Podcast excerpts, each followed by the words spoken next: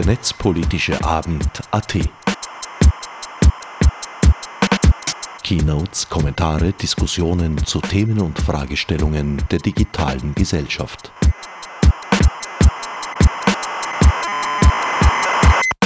Hallo, mein Name ist Silvia Petrovic-Meyer. Ich darf heute den Netzpolitischen Abend hosten zum Schwerpunkt digitaler Humanismus. Über den Begriff werden wir uns noch unterhalten. Ähm, vorweg möchte ich nur mal Hallo sagen zu äh, der ganzen Audience, die stumm geschalten ist und die wir nicht sehen. Äh, als Info gleich vorweg, wir freuen uns sehr auf eure Fragen, auf euren Input währenddessen, nachher, wann auch immer. Ähm, es wird eine Art Roundtable sein, nicht wie gewohnt der netzpolitische Abend mit Vorträgen, weil wir einfach als Community davon überzeugt sind, dass ähm, das Lebhafte eigentlich äh, viel besser ist und viel spannender ist, so über ähm, in, dem, in dem virtuellen Format. Äh, wir bitten euch aber, eure Fragen entweder über dieses Feld unten in der Leiste FA äh, reinzugeben. Wir beantworten sie dann. Oder über den Chat doch ganz einfach zu schreiben. Dann begrüße ich ganz herzlich Christopher Frauenberger von der TU Wien. Hi. Äh, Martina Scholger musste leider ganz kurzfristig doch noch absagen von, aus Graz. Jacqueline Klusig-Eckert von der Friedrich-Alexander-Universität in Erlangen. Hallo. Hallo. Äh, Klaus Ehlmeier von der äh, Österreichischen Akademie der Wissenschaften und gleichzeitig vom Austrian Center of Digital Humanities in Wien. Hallo Klaus. Cultural Heritage. Cultural Heritage, ja, danke. Und äh, Eveline Wandel-Vogt mit ebenfalls Akademie der Wissenschaften und Austrian Center of Digital Humanities, Cultural Heritage, aber auch ASA Electronica Research Institute K4H aus Linz. Hallo. Hallo Eveline.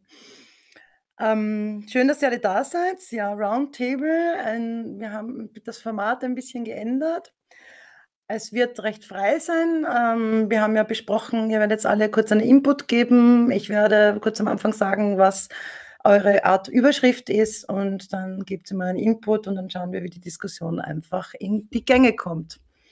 Ich möchte noch kurz was sagen. Der Netzpolitische Abend findet ja einmal im Monat statt, jeden ersten Donnerstag im Monat. War bis Februar im MetaLab Wien äh, physisch und jetzt äh, seit April, seit April, seit 2. April, also bis März im MetaLab und seit 2. April haben wir dann den ersten virtuellen netzpolitischen Abend gehabt. Es ist für mich jetzt schon ein bisschen ein längerer Tag, weil dieser netzpolitische Abend findet nicht in der ersten Woche am Donnerstag statt, sondern am Montag in der letzten Woche des Aprils. Also wir haben ihn vorgezogen vom Mai auf den 27. April weil äh, dieser netzpolitische Abend äh, gehostet wird auch von Open Glam. Das ist das Netzwerk äh, der Community für Open Data im Bereich Cultural Heritage. GLAM steht für Galleries, Libraries, Archives and Museums. Ähm, wo wir morgen, wo wir vorher heute schon das Opening hatten mit einer Keynote von Arturo Sanchez und äh, gemeinsam mit der FA St. Pölten, die einen, eine Konferenz dazu abhalten und der Hackathon beginnt morgen. Ja, ich bitte euch dann, euch nochmal ganz kurz auch vielleicht ein bisschen vorzustellen im Rahmen eures Statements und ähm, sollen wir bei der Reihenfolge bleiben? Möchte Christopher beginnen? Ja, passt das? Gut. Äh, dein Titel war Digitaler Humanismus, Fragezeichen, von unserer Verwobenheit mit Technologie und was wir vom Posthumanismus im digitalen Zeitalter lernen sollten. Alle diese Titel findet ihr auch äh, auf der Webseite netzpolitischerabend.wordpress.com. Ja, danke, Silvia, danke für die Einladung. Ähm, ich, ich, merke gleich, mein, mein, Titel schreckt gleich die Hälfte ab. Ähm, ich werde es kurz erklären, ist nicht so schlimm. Ähm, ja, mein Name ist Christopher Frauenberger. Ich bin äh, am Human Computer Interaction äh, Institut oder an der Human Computer Interaction Group äh, der Technischen Universität Wien das heißt, äh, diese Gruppe rund um die Professor Geraldine Fitzpatrick ähm, beschäftigt sich schon ganz lange mit den Querschnittsthemen oder Spannungsfeldern der Gesellschaft und digitaler Technologie. Wir machen recht viel äh, Design Research, äh, versuchen sehr viel Technologie in äh, den, den Messy Realities äh, zu erforschen, dort, wo sie wirklich mit Menschen in Berührung kommen, nicht in den Laboren.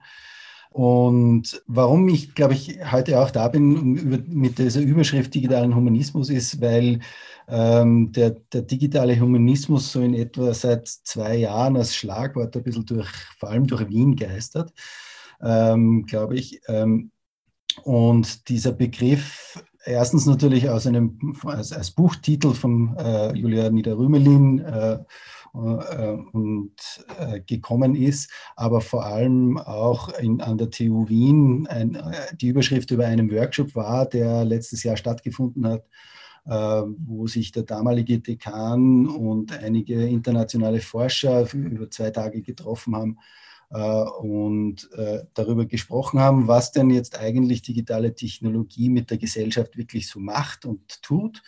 Äh, und dann ein Manifest herausgegeben hat, das eben unter diesem Schlagwort digitalen Humanismus firmiert. Und ähm, ja, ähm, meine eigene Position dazu, ich war Teil dieses, dieses Workshops und habe das Manifest auch gleich einmal unterschrieben. Ähm, ich finde, natürlich ist der digitale Humanismus jetzt etwas, von dem man nicht genau weiß, was es ist. Ähm, das ist auf der einen Seite sehr schön, weil da kann man sehr lang drüber reden äh, und äh, auch, auch produktiv drüber reden. Ähm, und auf der anderen Seite ist es auch schlecht, weil, weil keiner so richtig weiß, was es wirklich ist und es jetzt irgendwie so als, als Marke auch ein bisschen gehypt wird. Ähm, ich habe mit, aus Erfahrung mit, mit, mit Leuten, wenn ich darüber rede, was digitaler Humanismus denn eigentlich bedeuten könnte, äh, habe ich festgestellt, dass es für viele Leute einfach ein gutes Vehikel ist, um äh, darüber zu sprechen, dass digitale Technologie auf die Bedürfnisse der Menschen ausgerichtet sein sollte. Das ist so die, die, die, die groberste Beschreibung dessen, was dieser digitale Humanismus vielleicht sein kann. Und ähm, insofern, insoweit, soweit komme ich auch gern mit und so, so weit finde ich, ist der digitale Humanismus vielleicht auch ein, ein sehr nützliches Vehikel. Ich habe ein bisschen äh, Probleme mit dem Begriff an sich, weil ich glaube, dass, äh, dass er in mehreren Arten und Weisen irreführend sein kann. Ähm, einerseits ist der Humanismus natürlich sehr stark äh, aus, der, aus der Aufklärung her geprägt und äh, aus einem, ähm, zumindest aus wissenschaftlicher Sicht, einer sehr rational denkenden äh, Periode äh, aus der Moderne heraus geprägt worden.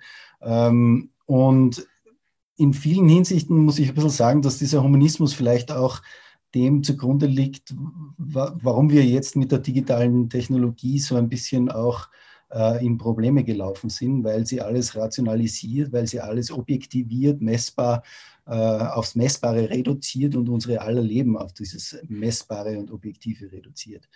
Also das wäre so mein erster Kritikpunkt an dem, an dem Terminus. Und das Zweite, warum ich äh, mit dem Terminus ähm, immer versuche, vorsichtig zu sein, ist, ähm, weil ich glaube, wenn man in einer äh, Zeit lebt wie dieser, wo vor allem auch die Klimakrise äh, eines der dominanten Themen ist, die uns als Menschen beschäftigen sollte, dann ist es, glaube ich, einfach zu kurz gegriffen, darüber nachzudenken, dass wir Technologie bauen, die uns Menschen am besten hilft. Also dieser anthropozentrische Gedanke, der, der diesem Humanismus auch ein bisschen immer anhaftet, dass es darum geht, dass wir Technologie bauen, um uns Menschen bestmöglich zu unterstützen, ist mir ein bisschen zu kurz. Und ich würde gern darüber nachdenken, wie wir vielleicht Technologie in einer, äh, als, als, als Teil eines ähm, Akteursnetzwerkes äh, gestalten, dass es uns erlaubt, uns selber als Teil einer äh, ein, eines Ökosystems zu verstehen, das begrenzte Ressourcen zu, äh, zur Verfügung hat und uns deswegen auch äh, in irgendeiner Art und Weise eine produktivere Rolle einordnen sollte, als wir das im Moment tun. Äh, vielleicht komme ich zum Posthumanismus dann ein bisschen später in den, in den, Fragen und in der Diskussion. Aber das ist so ein bisschen die Idee, dass ich glaube, dass wir nicht nur eben mit den Technologien mittlerweile sehr eng verwoben sind, dass diese Technologien, die wir uns gestalten, schlussendlich auch uns selber ausmachen, sondern auch mit unserer Welt und der ganzen anderen materiellen Welt verwoben sind. Das heißt, ähm, wir sind ein ganz, in einem sehr engen Geflecht mit den Technologien verbunden, die wir schaffen. Und deswegen kommt das auch mit einer sehr großen ethischen und moralischen Verantwortung daher, weil wir eigentlich über die Dinge, die wir uns schaffen, darüber unterhalten, wer wollen wir denn eigentlich sein als Menschheit. Mhm. Ich lasse es einmal da. Ja, passt, passt gut. Auf meiner Liste wäre als nächstes die Jacqueline. Möchtest du anschließen oder möchte jemand anderer? Also wir können doch gerne die Reihenfolge ändern. Ich kann gerne, wenn passt, ja. jetzt sofort darauf erwidern möchte. Dann, ähm, ja, passt. Aber dein, ich sage noch dazu, also ja. Jacqueline Klusig-Eckert, du hast äh, als Titel gewählt äh, Digital 3H in Klammer Humanismus, Humanität, Humanities. Äh, da sind wir eh schon bei diesen unterschiedlichen Begrifflichkeiten. False Friends oder Konzepte mit gemeinsamer Vision. Bitte. Genau. Ähm, und ich habe mir wirklich, ich, ich habe mir ist es schwer gefallen, eine richtige Überschrift zu finden oder auch so ein, so ein Schlagwort ähm, oder so ein, ein, ein, klar umrissenes Statement. Deswegen bin ich so vorgegangen, wie ich auch in dem Einführungskurs Digital Humanities bei uns vorgehe. Also ich bin ähm, die Koordinatorin der beiden Digital Humanities Studiengänge in Erlangen, jetzt seit drei Jahren, selbst Komparatistik und Kunsthistorikerin und ähm, schlitter da so in diese Digital Humanists Labels rein. Ähm, und am Anfang des Studiums ähm, sind wir immer bei den Definitionsfragen natürlich. Und jeder, der schon mal so ein bisschen in den Digital Humanities Sumpf hineingerochen hat, weiß, dass die Definitionen, ähm, naja, es ist ein, ein weites Feld. Ähm, es gibt ja diesen Definitionsspot, der alle vier Stunden eine neue Definition generiert oder äh, aus den Texten herauszieht. Ähm, aber nichtsdestotrotz helfen Definitionen beziehungsweise Begriffsbeklärungen ähm, klarer zu umreißen, wer wann aus welcher Perspektive über was spricht. Und ähm, wir haben in Erlangen die Tradition, dass wir ähm, die Digital Humanities Studiengänge nicht Digital Humanities nennen, sondern digitale Geistes- und Sozialwissenschaften. Das kommt daher, dass in den Studiengängen nicht nur klassisch ähm, Linguisten oder Editionswissenschaftlerinnen, Wissenschaftler drin sind, sondern wir sind ein ein Team, das unglaublich interdisziplinär ist. Also zwischen Computational Science, Kunstgeschichte, Buchwissenschaft sind eben auch, ähm, auch die Soziologie mit dabei, die Politikwissenschaft und die Kulturgeografie, sodass wir, ähm, wenn wir über Humanities sprechen, sehr nah am englischen Begriff sind. Und dort sind Humanities ähm, einfach ähm, das, was wir im Deutschen als Studia Humanitas begreifen würden. Also alles, was die Menschen tun, was die Menschen hervorbringen, aber auch, ähm, wie Menschen untereinander sind. Und es gehört einfach zur deutschen Universitätslandschaft oder zum europäischen Universitätslandschaft dazu, Wissenschaftslandschaft, ähm, Humanwissenschaften und Geisteswissenschaften ganz stark voneinander zu trennen. Also zu sagen, da sind die, die das Kulturzeug machen, das Alte, das Historische, ähm, und auf der anderen Seite sind die, die eher Anthropologen, Soziologen, Psychologen sind und auch mit diesen Methoden, mit diesen Fragestellungen arbeiten. Und wir denken das überhaupt nicht getrennt, wir denken das eher zusammen und sind da einfach viel näher an dem englischen Humanities-Begriff. Ähm, Geisteswissenschaften wäre dann, wenn man es übersetzt, Human Science. Ähm, also das, so wie wir im Prinzip diese Entsprechungen verstehen. Und ähm, das ist bei den Digital Humanities gar nicht mitgedacht. Wenn man auch diese, diese Fachgenerierung aus den letzten Jahren anschaut, also den 2000ern ähm, im englischsprachigen Raum, werden dort auch immer soziale Aspekte mitgedacht, also auch die ganzen Fragen von den Folgen für Digitalisierung auf gesellschaftliche Phänomene, ähm, auf die Ausgestattung von Institutionen, auf die Veränderung von Prozessen, Organisationsformen ähm, und auch Agencies, wenn es um Digitalisierungsprozesse geht. Also es sind auch immer Fragen der digitalen Souveränität, die damit eine Rolle spielen. Und daher fassen wir das lieber eng zusammen. Ähm, warum habe ich jetzt diesen Begriff gewählt, digitale 3H? Ähm, weil ich immer, wenn ich diesen Studiengang vorstellen muss, genau mit diesen drei Begriffen konfrontiert werde. Ach so, ihr macht also was mit Humanismus. Ihr seid also die Philosophen. Oder, ähm, ach ja, Humanities, es ist doch Humanität, wenn man es ganz genau übersetzt. Also ihr seid doch dann sowas wie Ärzte ohne Grenzen. Wären wir gerne, aber so cool sind wir noch lange nicht. Ähm, ja, oder halt dann Humanities wird eins zu eins mit Geisteswissenschaften übersetzt. Und dann sagen auch unsere Kulturgeografen und Soziologinnen, ja, aber wart mal, ähm, unsere Methoden, unsere Fragestellungen gehören da eigentlich auch mit rein. Und ich glaube, es wäre hilfreicher, wenn wir weniger versuchen, diese aufgeladenen Begriffe oder auch diese Begriffe, die bereits durch Fachkulturen vorgeprägt sind, ähm, zu benutzen, sondern wenn wir eher darüber sprechen, was bedeuten diese Begriffe eigentlich in den Fachkulturen, um dann uns auf einer anderen Ebene drüber zu unterhalten. Danke, Jacqueline. Dann äh, hätten wir, würde ich den Klaus als nächstes bitten. Naja, ich kann da ja teilweise, jetzt, jetzt, da ist schon viel gesagt worden, Spannendes. Also soll ich mal den Titel sagen? Brauchen die Digital Humanities einen digitalen Humanismus? Ja, der Titel ist jetzt klarerweise nicht so prickelnd, der war mal so.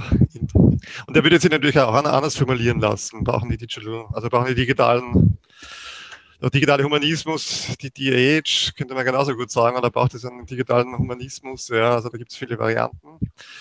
Vielleicht noch ganz kurz, Eveline wird vielleicht ja was dazu sagen.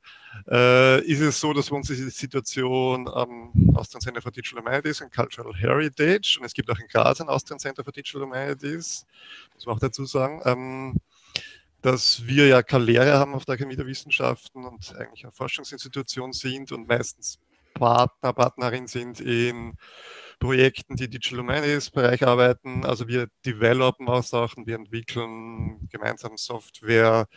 Wir sind da quasi letztlich in so einer Vermittlungsposition, auch wenn wir immer ganz gern eigentlich auch forschen tun würden, ist es dann oft so, dass wir in Forschungsprojekten Teil sind, mitentwickeln. Und das ist auch ganz konkret bei mir der Fall. Also ich arbeite in, hauptsächlich in EU-Projekten, aktuell in Horizon 2020 Projekt SHOCK, das steht für Social Sciences and Humanities Open Cloud. Das ist etwas, was angedockt werden soll an die EOSC.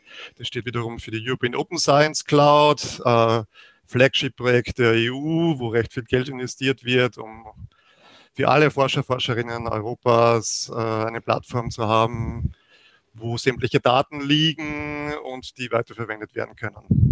Also es geht hier für im Openness auch, das ist ja auch schon ein Keynote so ein Thema gewesen. Mhm. Genau, vielleicht noch dazu. Und klarerweise ist die Frage, habe ich mir auch jetzt mal zunächst gedacht, äh, was, was kann man denn unter diesen digitalen Humanismus verstehen? Und ich finde eigentlich auch dieses Manifest sehr interessant. Da sind klarerweise einige Punkte drinnen, die, die, die da sehr unterstützenswert sind. Ähm, vielleicht sollte man das irgendwie ja in den Chat herumschicken, einen Link zu diesem Manifest oder so. Und ich glaube, es ist ja wichtig hier und es ist ja interessant, dass es da hier, glaube ich, drei Leute sind, die irgendwas mit Digital Humanities zu tun haben. Diese Verwechslung ähm, mit, mit Humanismus und Humanities liegt offensichtlich irgendwie nahe. Und Eben, also ihr habt das alles so gesehen. Also wir verstehen uns ja eher als, als Support oder als eher im Bereich jetzt digitale Geistes- und Kulturwissenschaften, mit denen wir hauptsächlich die Projekte machen und aus dieser Fachtradition wir uns andocken und mit der wir, aus der wir selbst kommen. Also ich bin, ich habe Theater für Medienwissenschaft studiert, während der digitale Humanismus ja eher so etwas wie eine Epoche anspricht oder über zur Gesellschaftstransformation anspricht, wie man es nennen möchte. Also das ist, glaube ich, schon wichtig zu unterscheiden. Und klarerweise würde man sich ja die Frage stellen, wenn wir jetzt im digitalen Humanismus sind, ähm, was, wie, wie ist die Relation zum Humanismus und, und in dieser Idee weitergedacht, was wäre nachher das digitale Mittelalter, auf das sich das dann bezieht und so, ja. Und wie ist es mit diesen goldenen Zeiten des Internet, die, des Cyberspace, die Unabhängigkeitserklärung des Cyberspace, also was ist da dazwischen passiert und so, ja. Das sind ja eher Sachen, die gerade in den netzpolitischen Sachen ja ganz gern diskutiert wird. Also ist das schon, glaube ich, schon interessant auch. Also prinzipiell ist es eine Definitionssache, wenn wir sagen, im digitalen Humanismus möchte man so etwas, wo, wo, wo der, der Mensch im Mittelpunkt stehen soll, eine Zuwendung zum Menschen, wo eben, eben nicht herrschende Ideologien irgendwie Nutznießer, Nutzerinnen sein sollen von den Technologien, dann ist es, glaube ich, etwas, wo, wo da interessant ist, was können denn die digitalen Geisteskulturwissenschaften, die Digital Humanities dazu irgendwie beitragen auch. Und das ist auch eher etwas, was ich mir jetzt überlegt habe, weil ähm, klarerweise ist es ja so, dass jetzt dieses Manifest und ich habe einmal kurz auf der Informatiker studiert. Es hat ein bisschen so einen pädagogischen Touch, den ich damals auch kennengelernt habe. Äh, so, so seid euch die Tragweite eurer Programmiertätigkeit, also jetzt programmieren seid, seid euch die Tragweite, Tragweite dieser Programmiertätigkeit bewusst und es ist ein bisschen so ein idealistisches Bild, was da versucht wird, äh, das schon an den Universitäten schwer umzusetzen ist und dann, wenn man irgendwie im privaten Bereich ist oder irgendwie abseits der Universitäten, ist es erst recht schwierig da hier mit idealistischen Sachen reinzugehen, weil letztlich doch oft so ist, dass es ein gut bezahlter Job ist, den die Leute hier machen und das war es dann schon. Also die Frage ist, an, an was sich ein Manifest richtet oder an was sich dieser digitale Humanismus auch richtet. Also wer sind eigentlich diese Akteure, Akteurinnen, an die sich das richten würde, die damit angesprochen werden sollen. Ja. Okay, vielleicht das, was man von den digitalen äh, Digital Humanities, wo der Austausch wäre, wo der digitale Humanismus profitieren könnte, sind so Sachen eben speziell im Bereich Daten, Datenerzeugung, äh, wo die Beziehung zu Geisteskulturwissenschaften immer dazu führt, dass man nicht so stark äh, quantitative Datensätze hat, sondern doch stärker mehr in die qualitative Richtung geht, wo es wichtig ist, dass hohe Datenqualität da ist, die oft nur manuell herzustellen ist. Das auch eben ganz etwas anderes ist, wie wenn man jetzt irgendwie mit riesen Datenmengen operiert, wo vielleicht so etwas wie Machine, Machine Learning interessant ist, während den Daten in kleinteiligen, das sehr großen Detailanalysen, die wir oft haben, äh, sieht man eigentlich auch schon die Grenzen von allen diesen letztendlich ein bisschen Utopien äh, oder Behauptungen, die da hier äh, unterwegs sind, was Artificial Intelligence alles machen sollte oder Machine Learning. Also wenn man mit Datensätzen aus den Humanities operiert, sieht man oft eben die Grenzen dessen, was zu modellieren ist im digitalen, was damit zu machen ist und wie viel es letztlich doch äh, menschliche Intervention, Intervention bedarf, um da halbwegs zu Aussagen zu kommen, die irgendwie weiterverwendbar sind. Und aus dem, würde ich sagen, aus, aus, dieser Art, wie man mit Daten umgeht in den Digital Humanities, also ich rede jetzt auch stärker so, so historisch, also wo es um die Geschichtswissenschaft geht oder als mein Bereich der Theaterwissenschaft, wo man sehr viel mit Metadaten operieren und nicht mit den Untersuchungsgegenständen selbst, das wäre eigentlich fast nicht zu machen ist es halt so, dass im Metadatenbereich sehr viel um Openness geht. Es ist dieses Strich, also dieses, äh, der Begriff der Fair Data Principles, der in letzter Zeit auch immer sehr häufig verwendet wird. Also Fair steht für Findable, Accessible, Interoperable und Reusable. Mhm. Also auch Sachen, wie kann man miteinander in Kontakt treten, die eigentlich sehr wichtig sind. Und da haben wir natürlich auch mit Link Data äh, etwas, was, was ein großes Thema ist.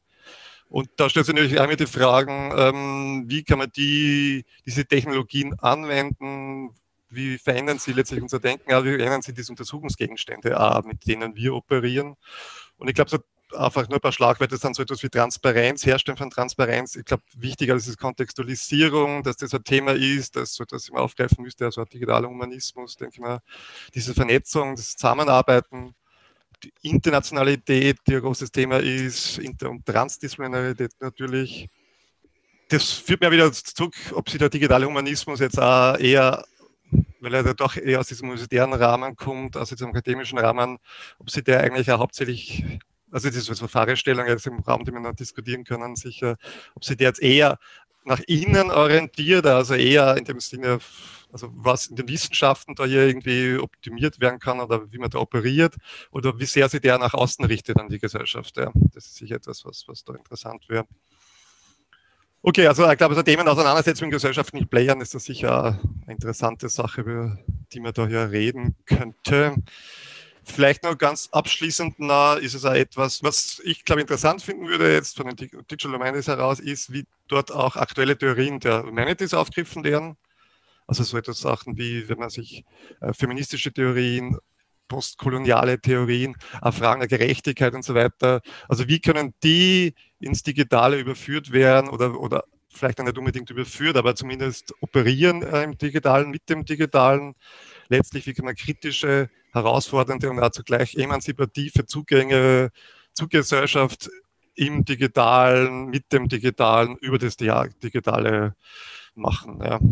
Also eigentlich ist es ein multiperspektivischer Blick auf die Daten, die an die Digital Humanities ein bisschen lehren, wobei auch das die Digital Humanities klarerweise nicht ganz einzulösen vermögen. Also da ist auch noch recht viel Potenzial zur Verbesserung gegeben. Ja, ja vielleicht ist es mal als erster Startpunkt von meiner Seite. Ja. Danke, Klaus. Ähm, dann ein Statement haben wir noch von der Eveline Wandel-Vogt. Eveline, dein äh, Titel war Actors and Algorithms, Humanity-Centered Design für eine inklusive Zukunft. Genau. Zunächst einmal danke, danke für die Einladung und auch die Statements, war sehr spannend bis jetzt schon. Ich bin Eveline Wandel-Vogt, ich arbeite auch an der Österreichischen Akademie der Wissenschaften, äh, habe dort den Exploration Space äh, gegründet und koordiniere ihn.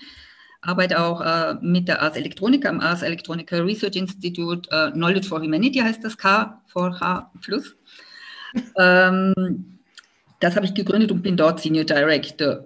Und äh, die primäre Voraussetzung oder Prämisse dieses Instituts ist auch, dass wir uns überlegen, wie kann Wissen in ähm, Realweltkontext gebracht werden, wie äh, kann Wissen sozusagen, wie kann dieses Knowledge Gap zwischen akademischem Wissen einerseits und ähm, notwendigen Applikationen andererseits äh, umgesetzt werden. Und in dieser Schnittstelle, die wir auch technisch definieren, oder in eben einer sehr technisch definierten Welt wiederfinden, vielleicht muss man es besser so sagen, da ist natürlich die Frage auch, äh, wie definiere ich diese Schnittstelle so, dass sie menschlich definiert ist und eben nicht technokratisch.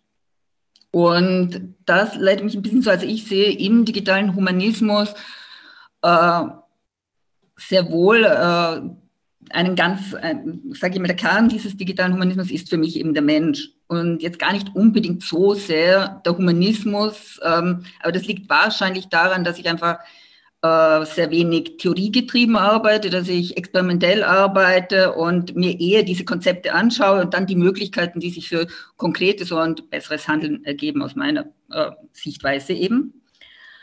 Und deshalb habe ich auch diesen Titel gewählt mit äh, Akteure einerseits und inklusive Zukunft andererseits, dass ich für ganz essentiell erachte und halte und dass ja auch von Christoph schon angesprochen worden ist, letztlich beides. Akteure äh, sind zwar in einem Humanity-Centered Approach die Menschen und das ist auch schön, dass er das erwähnt hat, so kann ich darauf eingehen jetzt. Ähm, sind aber für uns in unserem Konzept einer Open Innovation Research Infrastructure äh, ist die Society nach einem schon, wie man das nennt, Quintuple Helix Model, wo auch die Natur schon vor, äh, ein ähm, Akteur in der sozusagen in dieser Society ist. Und das erachte ich eben für ganz wesentlich und das haben wir seit 2017 sozusagen in unserem Konzept bereits. Ähm, was ich hier einbringen möchte schon, das ist das Überlegen dieses Humanity-Centered Approach. Äh, dieses Humanity-Centered Design geht zurück auf Federico Donelli, äh, der letztlich dieses Human äh, dabei definiert einerseits ähm, als gut für den Menschen, andererseits Human als äh, gut für die Humanity, also als für die Gesellschaft und nicht nur für den Einzelnen, so im Gegensatz zu Human-Centered Design. Das äh, entspricht dann schon ein, mehr einem V-Culture Approach letztlich nach Peter Siegel, als auch wo das wirklich um die Gesellschaft geht, um das Gemeinsame. Und erst in einem dritten Punkt dann geht es um die Technologie, um dieses sozusagen Human äh, als Gegensatz in, diesen, in dieser Interaktion Mensch-Maschine. Und das ist, glaube ich, äh, auch sehr wesentlich festzuhalten und zu überlegen, dass es hier um einen ganzheitlichen äh, Ansatz geht. Und dieser ganzheitliche Ansatz wird von uns auch äh, eben in diesen genannten Movements oder im Research Institut verfolgt. Ganz kurz vielleicht noch zu einem Projekt, das wir in dem Kontext haben, auch einfach ein bisschen, um das besser einzubetten oder verständlich zu machen.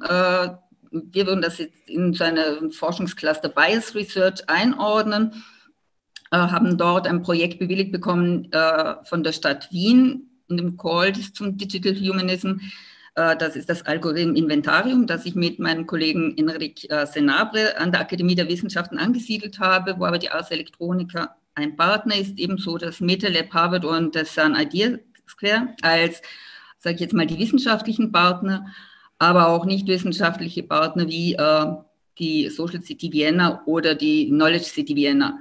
Und da sieht man auch sozusagen, wie wir versuchen, äh, am Beispiel der Stadt Wien so ein Inventarium aufzubauen, wo es darum geht, einerseits äh, partizipative Methoden anzuwenden, Algorithmen zu, äh, sozusagen eine Taxonomie für Algorithmen zu entwickeln ähm, und die sozusagen zu, äh, aufzuteilen in einerseits, welche Technologien werden hier verwendet, wie schauen sozusagen technologische, äh, welche Metadaten gibt es dazu, was finden wir dazu, wie können wir sie vergleichbar zu machen, äh, wie werden diese Algorithmen verwendet, was ist die Wirkung davon, aber dann auch, was sind Auswirkungen davon. Also äh, auch diese unintended consequences, die wir damit finden und haben. Und ein weiterer wichtiger Punkt dabei, der eben auch in diesem Projekt umgesetzt wird, das ist sozusagen Kunst als äh, wichtige, äh, wichtige oder Methoden der Kunst äh, als, und des Designs als wichtige Schnittstelle hier aufzunehmen, als wichtige Akteure mit einzubringen, die neue Problemlösungsszenarien entwickeln, neue Konzepte entwickeln. Also hier tatsächlich äh, weiterzudenken und auch wesentlich stärker experimentell zu arbeiten. Ähm, vielleicht noch zum Abschluss, wenn man sich überlegt, also wir haben ein bisschen angesprochen, diesen digitalen Humanismus, dass er in Wien gefördert wird. Die Stadt Wien fördert ihn sehr stark.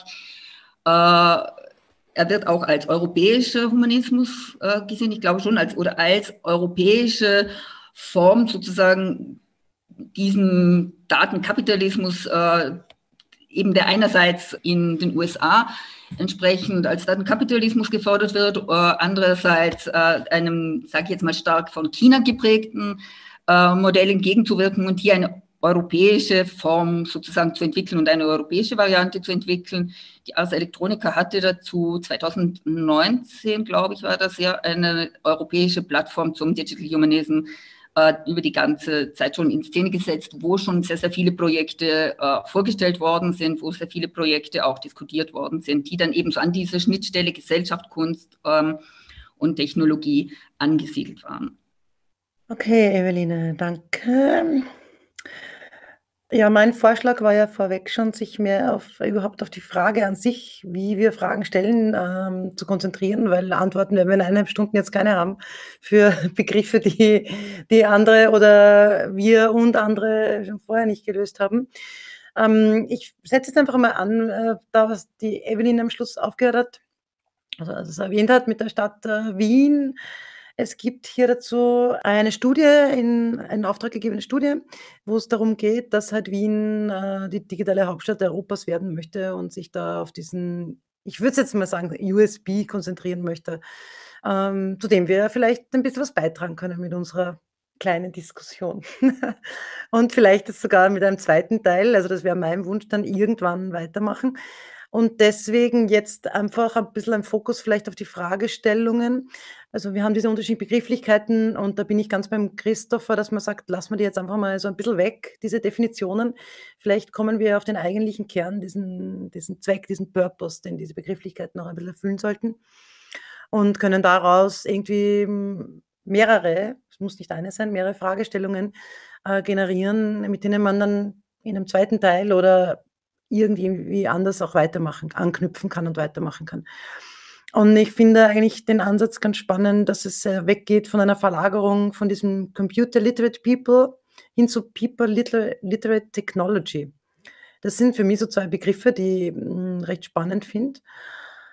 Äh, und auch wie es die Evelina schon angesprochen hat, aber wir haben immer diese Schnittstelle Technik, Mensch und die Verlagerung oder die, diese andere Perspektive oder dieses Vorschieben von etwas und Zurückschieben von dem anderen vielleicht.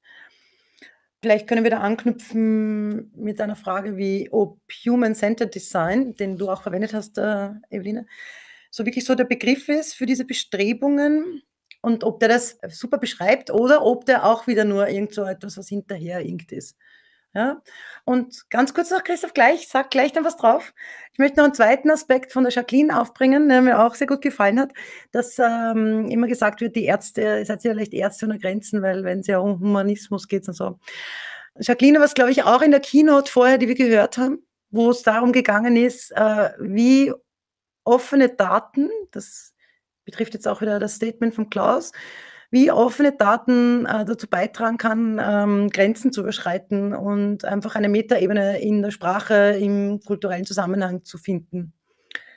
Vielleicht ist das nur so. Und damit wieder sind wir wieder bei diesem Begriff Ärzte ohne Grenzen. Also vielleicht können ja Daten da den Menschen als solches viel mehr dienen.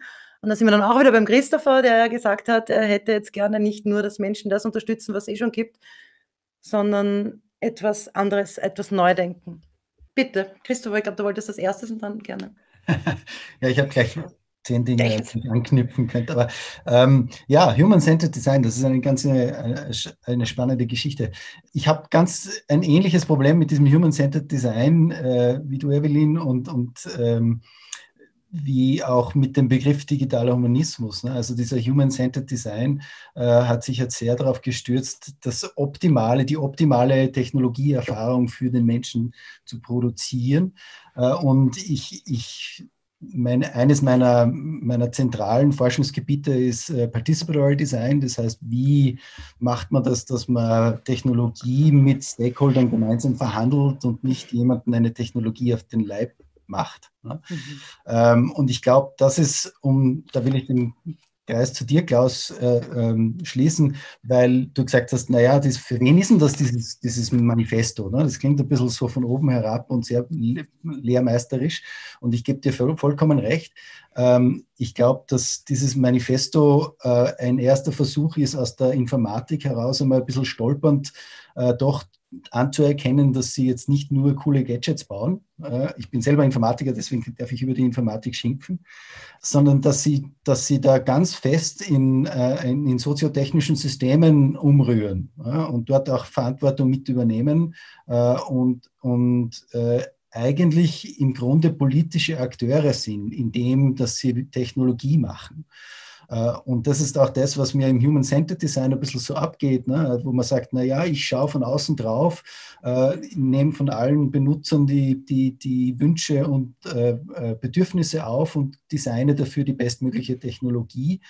Ähm, das hat so was Externes. Ne? Äh, und ich glaube, dass ganz viele Informatiker jetzt vielleicht auch hier in der Krise, ich finde die, die Auseinandersetzung um die, um die Stop-Corona-App zum Beispiel sehr interessant, ähm, jetzt viele Technologen langsam draufkommen, dass sie eigentlich Teil eines, einer politischen Bühne sind, die Innovation heißt. Und dass in dieser, auf dieser politischen Bühne sie dort nicht nur Verantwortung, sondern auch Erklärungsbedarf haben und äh, mitspielen müssen. Es gibt leider immer noch genug Techniker, die zum, die zum Schluss des Tages dann sagen, ich habe es nur gebaut.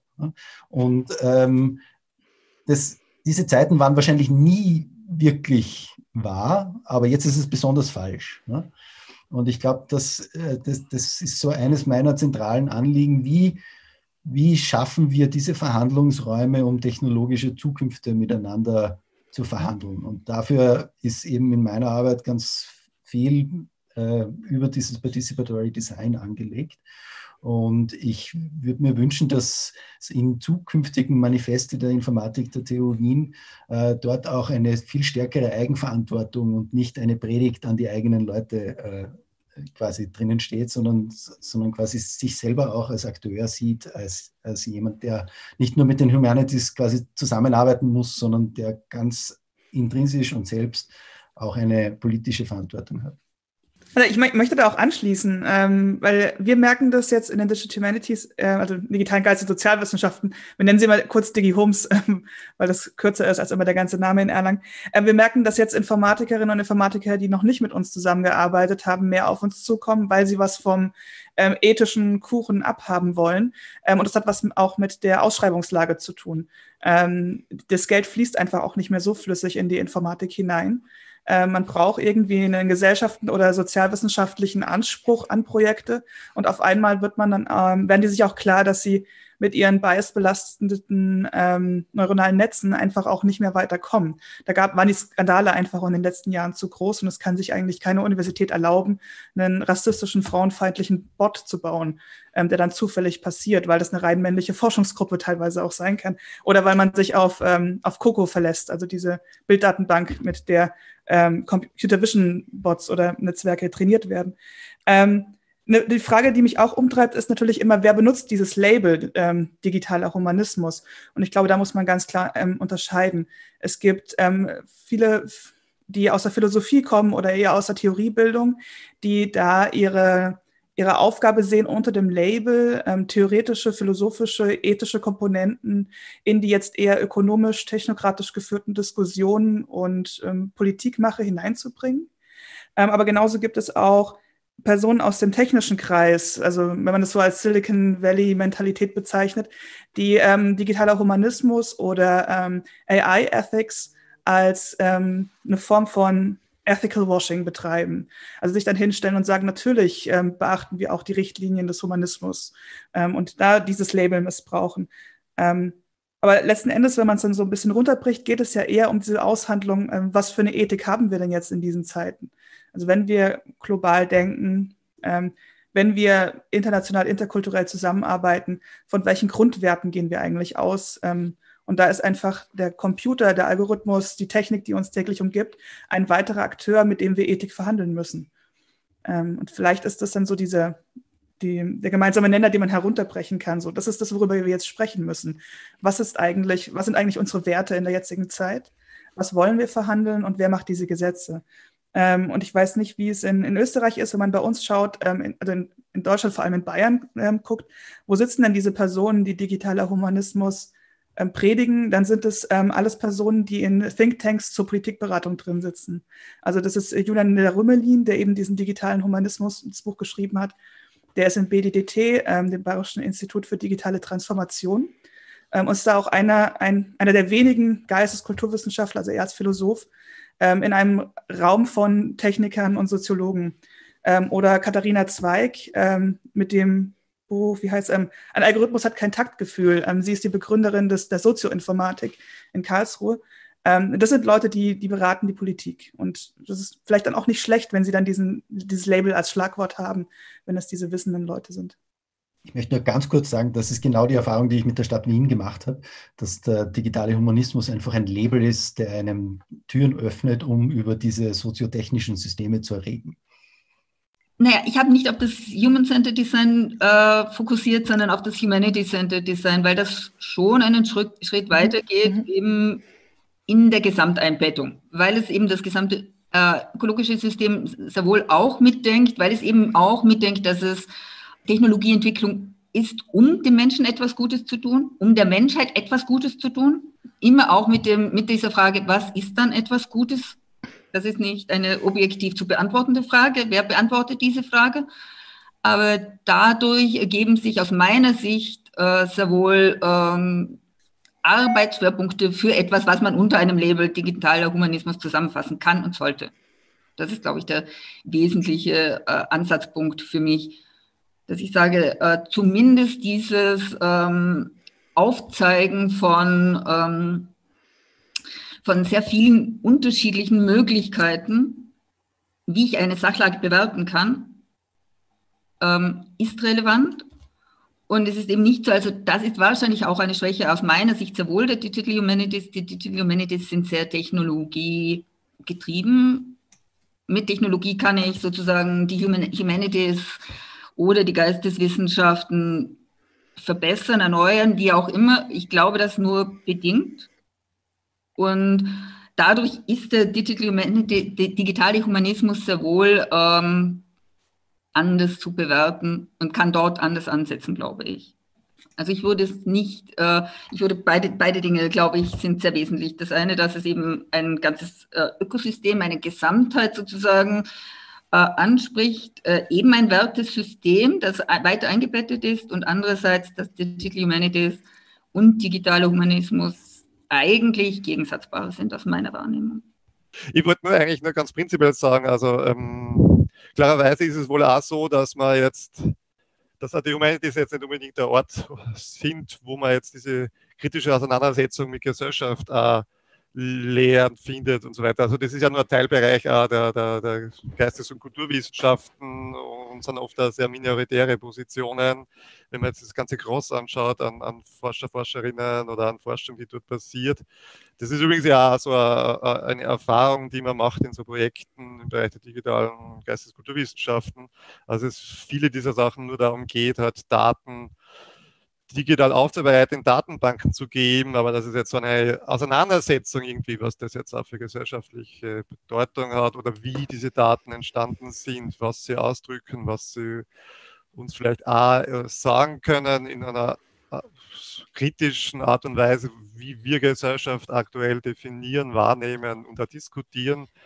Das ist ja auch nicht immer gegeben. Also das ist, wie gesagt, finde ich auch minoritäre Position in den Digital, Digital Humanities selbst, dass man sich da so irgendwie kritisch mit Gesellschaft auseinandersetzt. Also oft ist es ein funktionales Verhältnis zu, zu den Projekten, die man da betreibt und zu diesen Geldern, die man da ja lukrieren muss immer. Ja. Ähm, genau, das wollte ja nur vom, also eine Sache, was ich halt immer, immer schaue bei solchen Dingen, die Anträge oder wenn es um Projekte geht und so weiter, ist halt auch die Frage, wie so Schlagwörter kommen, dass man da vielleicht so etwas wie Herrschaftsverhältnisse betrachtet, sich mit Sachen auseinandersetzt, die, die eben auch versuchen, sich mit Gesellschaft eben kritisch auseinanderzusetzen. Und das taucht dann ja oft gar nicht so häufig auf, eigentlich. Ja. Also in sehr vielen Bereichen. Ja, also da, da muss man natürlich auch sagen, ähm, also ich verstehe die Kritik und bei vielen äh, Digital Humanities Projekten wäre ich da auch komplett bei dir. Ähm, Deswegen haben wir uns in Erlangen relativ früh entschieden, äh, digitale Geistes- und Sozialwissenschaften draus zu machen. Also der ganze Studiengang baut auf einem älteren Kulturinformatik-Studiengang auf, in dem eben genau das passiert ist. Es waren super Datenbanken für Leute, die die Datenbanken aber nie angefragt haben. Es war ein, ein Hin- und Herschieben und ein Metadaten aufbauen, das dann in einem relativ kleinen Nachnutzungsraum geblieben ist. Aber die Frage der sozialen Dimension wurde dann oft auch gar nicht gestellt. Ähm, und was wir im, bei uns im Studiengang machen, ist schon ab dem Bachelor genau das aber mitzudenken. Ähm, also Gesellschaft und Raum, ähm, soziologische Methoden auch mitzudenken und auch nicht technikverliebt zu sein. Ähm, nicht jede Optimierung ähm, ist immer gleich auch die beste und notwendigste, wenn sie ähm, gewisse Nachteile hat oder Leute aus dem System rausschmeißen würde.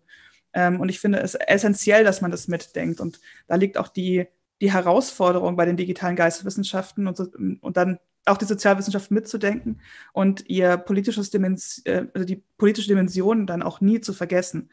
Ähm, weil sonst bleibt man im Elfenbeinturm. Dann hat man zwar mehr Computer als ähm, die Leute vorher, ähm, aber die, der Grundgedanke ja eigentlich oder beziehungsweise der Wandel, der durch die Digital Humanities in den philosophischen Fakultäten vollzogen wird, ist ja eher ein Wertewandel. Ähm, also weg von einem Gatekeeping ähm, hin zu Openness, von, zu kollaborativem Arbeiten, ähm, hin zu auch dem Bereitstellen von Wissen. Ähm, Wissenschaftskommunikation spielt dann auch eine ganz große Rolle. Und das hat sich leider in dem Fach ähm, im deutschsprachigen Raum noch nicht so durchgesetzt. Wenn man da allerdings ähm, aufs englischsprachige Fach guckt, also was da passiert, ähm, das ist ein himmelweiter Unterschied. Also auch, mhm. wenn man die großen Konferenzen anschaut, ich kenne jetzt nur den Vergleich ähm, in Deutschland, die DHD ist wirklich noch sehr klassisch traditionell mhm. in den geisteswissenschaftlichen Themen, was dort bedient wird, wohingegen die DH, also die internationale Konferenz, wirklich alle sozialen Aspekte auch mit reinnimmt. Und ich würde wirklich plädieren, die Digital Humanities dahingehend zu ändern, vielleicht dann doch vom digitalen Humanismus zu lernen, diese ethischen und sozialen Aspekte, die politische Dimension mit reinzunehmen, über Nachhaltigkeit, und ähm, gesellschaftliche Verantwortung nachzudenken und auch diese Verantwortung anzunehmen ähm, und da auch aktiv mitzugestalten, weil es sind ja im Prinzip die Leute, die diese Zwischenpositionen sind, die vermitteln könnten, die auch der Gesellschaft oder den, den nicht digitalisierten Bürgerinnen und Bürger vermitteln könnte, was da eigentlich passiert in diesen Algorithmen, in diesen schwarzen Kisten, die wir vor uns haben was den Geisteswissenschaftlern ihren, ihr, äh, ihr Elfenbeinturm ist, ist den Informatikern immer ihr Algorithmus, hinter dem sie sich verstecken. Ähm, und äh, ich, ich sehe das auch, dass zumindest international und auch wieder im deutschsprachigen Raum, Deutschland, Österreich, ist, ist der, das Ingenieurhafte immer noch viel mehr ausgeprägt als international in der Informatik auch. Ähm, aber wir, es ist uns tatsächlich auch ein, ein, ein großes Anliegen, mit den Ideen der Repolitisierung der Innovation auch wirklich hinauszugehen. Und wir versuchen Projekte zu machen, wo wir tatsächlich einmal Klaus, weil du das zuerst auch gesagt hast, ne, das ist hart genug, wenn man das in einer akademischen äh, Umwelt sagt, aber was ist dann quasi in der Privatwirtschaft? Was macht das Startup mit ähm, wertegetriebener Innovation ne, und, und, Verantwortung der Gesellschaft gegenüber und so?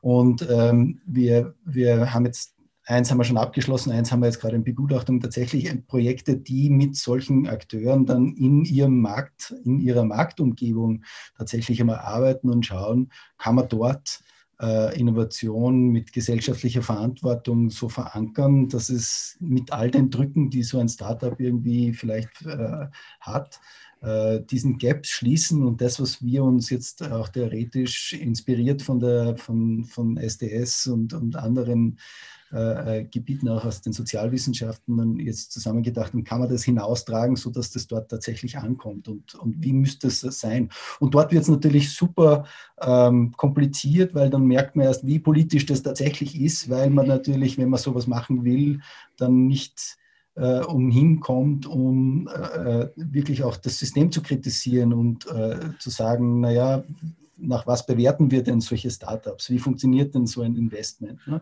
Und da kommt man dann gleich in die große Systemkritik hinein und man merkt, dass man einfach ein Teil eines großen Systems ist, in dem man halt irgendwie aufbegehrt. Ne? Ähm, nichtsdestotrotz ist es wahrscheinlich einfach ähm, eine, eine, eine ähm, gute und äh, worthwhile thing, thing to do. Ja, also das finde ich jetzt recht spannend. Wir sind ein bisschen so in dem drinnen, dass wir uns bewusst sind, dass ähm, wir das, was wir jetzt diskutieren oder jetzt tun oder jetzt machen oder wie wir etwas bewerten, ja Teil unseres späteren Erbes ist. Also wir ähm, gestalten etwas mit, was für später dann einmal wichtig ist, wie es betrachtet wird oder wie man weiter umgeht, also mit dem System auch. Ähm, es ist auch ein bisschen diese Unterscheidung, was sind diese ähm, diese greifbaren Dinge und diese nicht greifbaren Dinge. Also das eine ist, wir verwenden den Begriff, ähm, für, um politisch schnell etwas zu verankern und äh, schnell Gehör zu finden mit einem Buzzword oder so, äh, wie Digital Humanities, egal ob es jetzt das trifft, was man sagen will oder nicht. Oder, aber man kommt an, schnell. Genau, aber gleichzeitig ähm, wissen wir, dass es um das Nicht-Greifbare geht, also um diese Werteverhandlung, Werte aushandeln. Und da ganz spannend, was ihr gesagt habt, ähm, wer macht überhaupt Gesetze oder vorher schon vom Klaus, wer sind die Akteure? Ähm, dieser politische Aspekt oder der ähm, eigentliche Aspekt des Menschen, der das eigentlich ja mitgestaltet, wo wir dann, finde ich, wieder bei diesem Kreieren sind. Ähm, ja, das, ähm, und auch wieder bei dem, dass wir nicht zu normativ sein sollten, nicht nur unterstützend und nicht nur das, was wir eh schon können und nicht nur zu sehr Normen einschränkend. Vielleicht wäre da die Frage, wo erlauben wir uns das, dass wir diese Werte überhaupt diskutieren oder in Frage stellen oder entwickeln? Klaus hat irgendwas gesagt zum Thema Daten erzeugen und der digitale Humanismus, der nach innen oder nach außen geht. Ich könnte vielleicht noch ganz kurz noch das aufgreifen, mhm. wenn es um sowas geht. Also, weil eine wichtige Sache ist ja, dass man letztendlich ja irgendwie versucht, das, was Welt ist, irgendwie digital abzubilden, um es mhm. dann analysierbar zu machen, whatever. Ähm, das natürlich ja immer zum Scheitern in gewisser Weise verurteilt ist, weil es ja immer mit Verlust behaftet ist, klarerweise. Und, und was ich halt finde, was interessant ist, ist, wenn man nicht nur, und das vielleicht auch noch so, so Antwort auch nochmal auf das, was Jacqueline vorher gesagt hat, ähm, mit diesen sozialwissenschaftlichen Sachen, wo ich natürlich auch zustimme, dass man dafür lernen kann. Zum anderen finde ich aber schon, dass diese nicht empirischen Zugänge auch sehr wichtig sind. Also auch Sachen, die hermeneutische Zugänge, mhm. Sachen, wo man die Komplexität wahrmacht von dem, was menschliche Kommunikation ist, was übermenschliche Kultur, Kulturproduktion ist und so weiter. Also wo diese Bewahrner-Sache ist, das Auswerten und wie wir die Sachen, die wir jetzt definieren in Datenmodellen und so weiter, äh, was dann quasi auch in weiterer Folge dann, dann als Erbe, wenn man das bezeichnen möchte, jetzt der dann da ist. Und mhm. da finde ich schon, dass es als enorme Herausforderung ist und auch sehr wichtig ist, immer zu betonen, dass es so komplex ist, dass man immer nur, nur ein bisschen dran, dran nur, nur Teile davon aufdecken kann. Und mhm. Datenmodelle, die halt kritisch hinterfragt werden oder die, die sehr viel auf Erfahrung basieren, die man sich aus verschiedenen Disziplinen holt, äh, nicht nur aus der Wissenschaft, sondern einfach überall, wo nur geht, ja, dass die halt notwendigerweise irgendwie integriert werden müssen. Wie das genau passiert, weiß ich dann auch nie so genau, aber das ist ja etwas, was, was das ist, was man so herausfinden muss. Ja. Aber ich glaube, Komplexität von menschlicher Kommunikation oder von dem, was Menschsein ist, ist, glaube ich, etwas Wichtiges, was es immer wieder gibt, zu betonen und auch hinzuweisen. Und wo eben diese Grenzen des Digitalen auch relativ deutlich dann zutage treten. Ja, ja da bin ich komplett bei dir. Und ähm, gerade weil du Komplexität ansprichst, äh, macht es mir bei so vielen Sachen immer nur noch so offensichtlicher wie noch nie oder wie vor ein bisschen, aber jetzt noch mehr, wie notwendig wir in interdisziplinären Teams arbeiten müssen. Also es ist irgendwie schier unmöglich, ähm, alles alleine verhandeln zu müssen und auch ähm, als, als Einzelinstitution oder als Einzelgruppierung ähm, über diese Dinge arbeiten zu müssen. Und ich war zwischen ein bisschen überrascht, aber auch ziemlich froh, als ich diese neue Open Data Politik von Microsoft, ähm, als ich davon mitbekommen habe, weil ähm, die ganze Zeit hatte ich halt im Kopf ähm, Data is Money ähm, und eigentlich wären solche Konzerne für mich die letzten, die in ähm, Open Data investieren oder da wirklich Kampagnen draus machen. ähm, oder auch das Ganze vorantragen, äh, vorantreiben wollen. Ähm, aber vielleicht wäre das so der, der erste und nächste Schritt, den man jetzt angehen müsste. Also wirklich die Möglichkeit überhaupt zu schaffen, ähm, über heterogene Datenmodelle nachzudenken, um sie dann auch ähm, ethisch verhandeln zu können. Weil wir sprechen ja jetzt auch noch sehr oft von, von Fallbeispielen und sind ja noch nicht mal ansatzweise bei Big Data, wenn es um Kulturdaten oder ähm, soziale Daten geht oder ähm, Smart City Daten. Also da gibt es ja wirklich nur relativ wenig, dass wir jetzt verhandeln könnten oder wo wir Simulationen überprüfen könnten, wo wir auch die Interpretationen reflektieren könnten oder hinterfragen könnten, die aufgrund dieser Daten gemacht wird. Ja, da kann ich auch noch kurz ähm, ähm, etwas, wir hatten ja vorher diese Keynote von Arturo Sanchez Pineda aus CERN und CERN ist ja nicht unbekannt und riesig und äh, und er hat auch so zwischendurch erwähnt, ähm, it's not only that everybody's happy, also sie öffnen die Daten, einen Teil, einen Bruchteil der Daten und äh, versenden diese Daten und äh, überall hin in die Welt, damit dort gearbeitet werden kann. Und das machen sie nicht nur, um andere glücklich zu machen und nicht nur, um ein gutes Ding zu tun, weil es ja so super ist, dass man offene Daten auch freigibt und wenn man damit so großzügig ist, sondern weil es auch immer heißt, ähm, das Projekt überlebt dadurch, weil es von mehreren mitgetragen und mitentwickelt wird. Also es wird mitgetragen und überlebt dadurch, dass das Wissen über, unter, über so viele Menschen verteilt ist. Also das ist ganz sicher so, das sehe ich auch so. Das geht nicht nur darum, dass das Projekt überlebt, sondern es macht halt einfach Sinn und es werden neue Projekte draus. Das ist einfach, also Offenheit ist ein Businessmodell, ganz egal wie. Auch wenn ich sage, ich will, ich mache es nur, weil ähm, die Grantagenturen es gerade verlangen, dann ist es auch ein Businessmodell. Damit, dazu muss man leider stehen, wenn man es nicht vorher schon getan hat. Und ähm, auch dann ist es ein Businessmodell, weil man sich damit sehr wohl erwartet, dass etwas Positives passiert. Und dieses Positive, das passieren soll, ist Wirkung, ist Mehrwert. Äh, und dann eben auf dieser Skala, die für uns oder für mich selber dann eben gerade relevant ist, ist das die, weil ich sage, das ist mein eigener Purpose oder ist das das, weil ich dann in meiner Institution mehr zähle, ist das das, dass ich eher einen Grant bekomme oder dergleichen.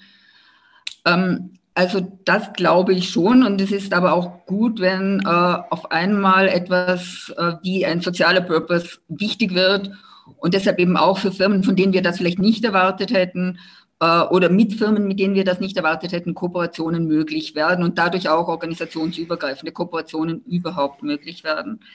Für mich ist ein bisschen die Frage, ähm, weil du das gestellt hast, wo erlauben wir uns das? Wo sind dann eben diese wirklich offeneren Plattformen? Auch die Frage, wie? Der Klaus hat das auch angesprochen. Äh, wie soll letztlich für mich ist die Antwort ganz einfach, es muss partizipativ sein, es muss eben möglich sein, dass es offen ist. Ähm, offen heißt aber nicht immer auch für jeden zugänglich.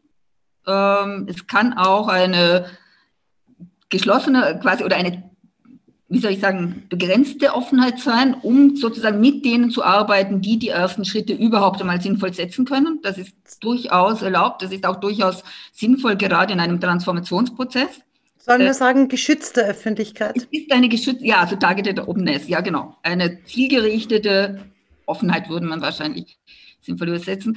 Das halte ich äh, und, und erlebe ich einfach auch als eine, wie soll ich sagen, ähm, absolute Voraussetzung, gerade wenn es eben um diese Überführung von bestehenden Projekten in neu geht, äh, neue auch Arbeitskulturen. Das hat die Jacqueline ja auch angesprochen. Das ist äh, essentiell. Das betrifft uns wesentlich. Äh, Interdisziplinarität, Transdisziplinarität heißt, äh, anders zu arbeiten, Fragen anders zu adressieren.